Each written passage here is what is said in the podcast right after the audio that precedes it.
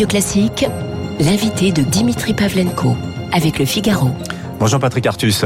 Vous êtes le directeur des études et de la recherche de Natixis. Vous êtes un homme inquiet, Patrick Artus. Vous signez avec Marie-Paul Virard, donc qui est journaliste chez Odile Jacob, un livre au titre éloquent, La dernière chance du capitalisme. Votre thèse, en substance, je la résume, bah, c'est que le capitalisme, dans sa forme néolibéral. Je mets des guillemets parce que mm. vous n'êtes pas tout à fait euh, convaincu que le capitalisme dans sa forme actuelle soit si néolibéral qu'on le dit. Euh, en tout cas, c'est la forme dominante depuis 40 ans. Bah, ça ne, il ne va pas avoir le choix. Soit il se réforme, soit il meurt. Il a complètement déraillé. D'abord, il n'est pas vraiment libéral. Il génère trop d'injustices, trop d'inégalités. Et pire que tout, c'est que ce système, en plus, n'est plus efficace, Patrick Artus. Est-ce que vous pouvez nous dresser la fresque générale de votre propos? Oui, alors on peut dire simplement que euh, la promesse de Reagan ou de Thatcher ne, s'est pas révélée correcte. Euh, la promesse des néolibéraux, j'en reviendrai sur votre point important, qui est qu'il y a eu une vraie évolution depuis les années 80. La promesse des néolibéraux, c'était on va avoir peu d'État, peu de protection sociale, donc évidemment il y aura plus de pauvreté, plus d'inégalité, mais en échange, on va avoir plein de croissance, plein d'emplois, une économie très dynamique, très innovante, etc. Alors, ça a déraillé de plein de façons. D'abord, il y a la façon assumée, c'est-à-dire dans, ce que promettaient Reagan et Thatcher, effectivement, il y avait moins de protection sociale, donc plus de pauvres, euh, moins de filets de sécurité mm. dans la société, mais ça, c'était assumé. Ce qui n'était pas prévu euh, comme déraillage, c'était euh, déraillement, on doit dire d'ailleurs, c'était un que ça devienne inefficace. On a de moins en moins de croissance, de moins en moins de progrès techniques pour des raisons sur lesquelles on va revenir et qui sont très importantes à comprendre hein, si on veut réformer ce, ce hmm. système. Euh, et puis que ça devient non libéral, c'est-à-dire qu'on est parti de, au moins chez Reagan, il y avait une vraie conviction libérale, donc on casse les monopoles hein, dans le transport aérien, dans, dans les hmm. télécoms. On libère la concurrence. Euh, on libère la, concurrence et puis on ouvre les marchés, on ouvre les échanges, etc. On baisse les impôts, ça permet aux entreprises de faire, d'investir dans l'innovation. Voilà, c'était un vrai. Ben, Aujourd'hui, c'est devenu très bizarre parce que ce capitalisme est encore totalement euh, déréglementé sur le marché du travail, mais on a reconstitué des monopoles, mais on met des droits de douane, on contrôle les frontières. Euh, voilà, c'est un capitalisme. Alors je l'appelle plus néolibéral. Alors c'est tout le monde dit qu'il est néolibéral. À nouveau, ça, c'était dans les années 80. Aujourd'hui, je pense que c'est un capitalisme qui est beaucoup plus un capitalisme de rente il y a des rentes de monopole, hein, euh, et c'est pas seulement les GAFA, c'est beaucoup plus large que ça. Il y a des rentes monétaires, hein, parce qu'une des composantes importantes aussi de la défense du capitalisme, ça a été des politiques budgétaires et monétaires très très expansionnistes qui ont fait monter les cours boursiers, qui ont fait monter les prix de l'immobilier, etc.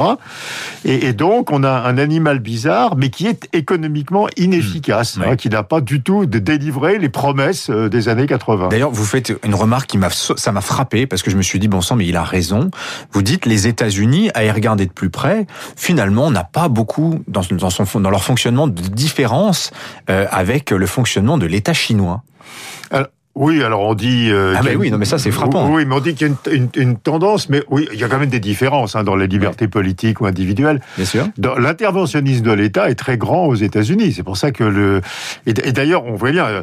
C'est pour ça que c'est plus du tout un capitalisme libéral. C'est un capitalisme assez étatique euh, la DARPA, par exemple, qui, fait, qui finance les innovations de rupture aux États-Unis, c'est des financements publics gigantesques, que d'ailleurs Biden vient encore d'augmenter, et sans lesquels les États-Unis auraient encore moins d'innovation. Donc il y, a il y a un interventionnisme important de l'État. Le Trumpisme, euh, où euh, il y a les monopoles, les droits de douane, le protectionnisme, la préférence pour les produits nationaux, etc. C'est pas du tout du libéralisme. Mhm. Hein.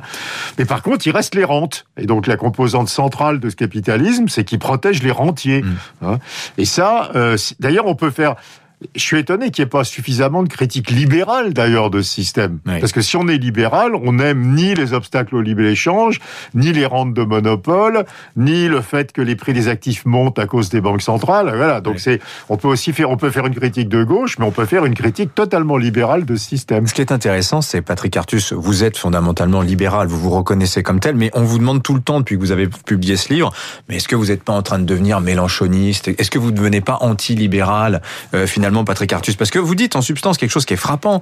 Vous dites le problème, c'est qu'aujourd'hui, les entreprises ne privilégient pratiquement plus que l'actionnaire, et c'est au détriment du salarié. Ça explique un sentiment, et pas qu'un sentiment d'appauvrissement. Il y a ce chiffre qui est frappant. Vous dites le pouvoir d'achat, le revenu moyen par américain n'a pas progressé depuis 30 ans pour, les 30%, les 30 d'Américains les plus pauvres. Voilà, et le creusement des inégalités se fait par le haut, euh, vous écrivez. Mais véritablement, aujourd'hui, c'est ça, c'est-à-dire qu'il y a une captation de la rente par les actionnaires. Mais est-ce qu'on peut être encore euh, se dire libéral quand on critique ce mouvement-là, euh, Patrick Artus? Non, mais je pense qu'une des raisons pour lesquelles il y, a, trois raisons pour lesquelles ce capitalisme va mourir. Hein. Il y a la critique de gauche c'est les inégalités, la pauvreté, et on parle beaucoup d'inégalités de revenus, mais il faudrait parler beaucoup plus des inégalités patrimoniales, hein, la concentration de la richesse dans de moins en moins de mains. Il y a la critique libérale en disant mais qu'est-ce que c'est ce système où il y a des rentes partout, euh, où il y a des monopoles, où on ne distribue pas aux salariés les gains de productivité? Un économiste libéral voudrait qu'on distribue aux salariés les gains de productivité. Hein.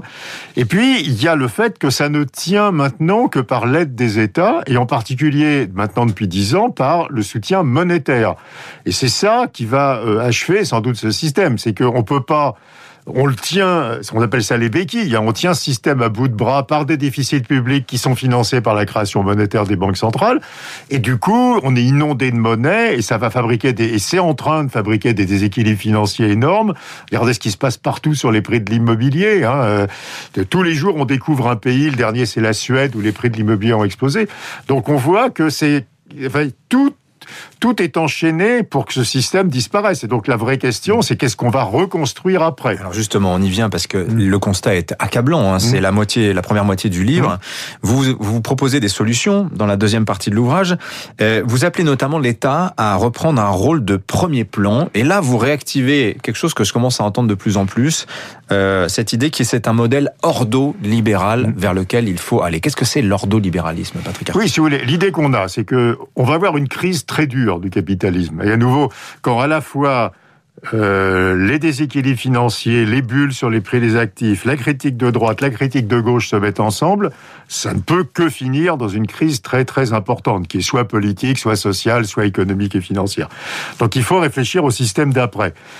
Il y a une possibilité, c'est le système de capitalisme autoritaire c'est du capitalisme à la chinoise. Euh, il y a une tentation hein, de capitalisme autoritaire avec l'idée que c'est des pays qui euh, réagissent mieux aux crises. Et l'autre possibilité, c'est ce que vous évoquez, c'est le retour à ce qu'on appelle l'ordolibéralisme. Donc c'est de l'économie de marché euh, et où l'État prend en compte toutes les défaillances de marché.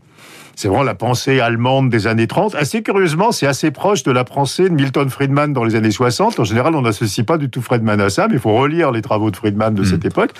Et par exemple, aujourd'hui, l'État doit s'occuper du climat, de la pauvreté, de l'éducation, euh, de, ouais, de, de, de, la santé. Enfin, donc l'État doit s'occuper de toutes les défaillances de marché, mais en restant dans un cadre de marché. Alors, je prends un exemple, le climat, par exemple. Si vous êtes dans un modèle autoritaire, vous allez mettre des règles partout. Donc vous allez expliquer aux citoyens comment ils ont le droit de s'habiller, de manger, de voyager, de se loger, etc. Si vous êtes dans un modèle ordolibéral, vous allez mettre le prix du CO2 au niveau qui est nécessaire. C'est la taxe carbone. Voilà, c'est la taxe carbone à 100 euros la tonne probablement aujourd'hui. Et, et, là, tout, tout le monde va prendre la bonne décision dans un mécanisme de marché, hmm. sans être contraint par des milliers de pages de règlements. Hmm. Quoi. Voilà, donc on a le choix, je pense, entre une économie hyper étatique hmm. et une économie ordolibérale où l'État prendra ses responsabilités, mais en restant dans un mécanisme de marché. je vous lis chaque semaine dans le point, Patrick Artus, euh, vous êtes un petit peu inquiet aussi des, des orientations euh, que prennent euh, les politiques publiques. Vous dites, la France, par exemple, elle nourrit des utopies. Vous croyez pas à la réindustrialisation, vous croyez pas que ça va marcher. Euh, vous dites même, on, va voir le contraire se produire, une accélération des délocalisations. Vous croyez pas non plus à ce qu'on entend partout, à savoir que bah, la digitalisation, ça va améliorer le potentiel mmh. de croissance. Pourquoi vous êtes aussi pessimiste sur ces deux points-là ah, Je ne suis pas pessimiste, c'est l'observation déjà des tendances qu'on observe. Sur, sur, le premier point, euh, les entreprises, on, on s'aperçoit qu'elles redressent leurs profits beaucoup plus vite que, que tout ce qu'on imaginait. Hmm. On a vu le travail, même, on s'aperçoit que même les PME françaises ont fait plus de profits en 2020 qu'en 2019. Pour redresser ses profits, il faut couper ses coûts. Et pour couper ses coûts, il faut délocaliser là où c'est moins cher.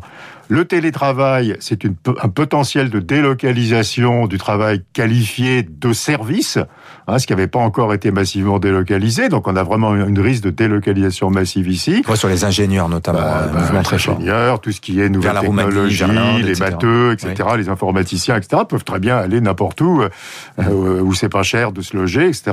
D'où le problème que représente notre la baisse du niveau scolaire des élèves. Plus sur les, le problème de recrutement en France qui est lié au problème de compétences. Et donc moi je, je crains plutôt une vague de délocalisation. Hein. C'est quand même pas très rassurant. Et alors, vous dites aussi, alors ça, ça va achever de nous, de nous, de nous déprimer pour la journée.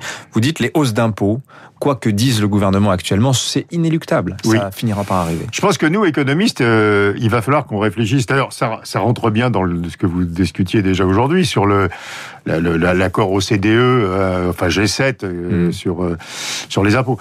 Les États ont découvert dans cette crise qu'ils avaient des besoins nouveaux sur la transition énergétique, sur le social, sur la santé, sur la recherche, l'innovation, les productions stratégiques, qui sont les seules qu'on relocalisera, mais avec de l'argent public. Hein. Et euh, que euh, faire des économies sur le reste des dépenses de l'État, c'est très compliqué. Regardez les retraites en France. Et donc je pense qu'à un certain moment, les banques centrales arrêteront d'acheter des, des, des, dettes publiques. Donc il faudra que les États se financent vraiment. Ce jour-là, il faudra monter les impôts. Donc nous, notre travail à nous, économistes, c'est de dire à l'État quelles sont les hausses d'impôts qui sont les moins coûteuses pour l'économie en mhm. termes de création d'emplois, d'investissement. Et évidemment, ce que je suggère et, qui, qui, se rapproche des débats aujourd'hui, c'est par exemple taxer les plus-values à court terme en capital qui sont largement dues à l'inondation de monnaie par les banques centrales. C'est un impôt assez mhm. inoffensif et qui peut rapporter beaucoup d'argent aux États. Qui se souvient qu'il y a 30 ans, les États se finançaient à 8%. Ça paraît complètement faux aujourd'hui et totalement suicidaire d'envisager ça, mais enfin quand même.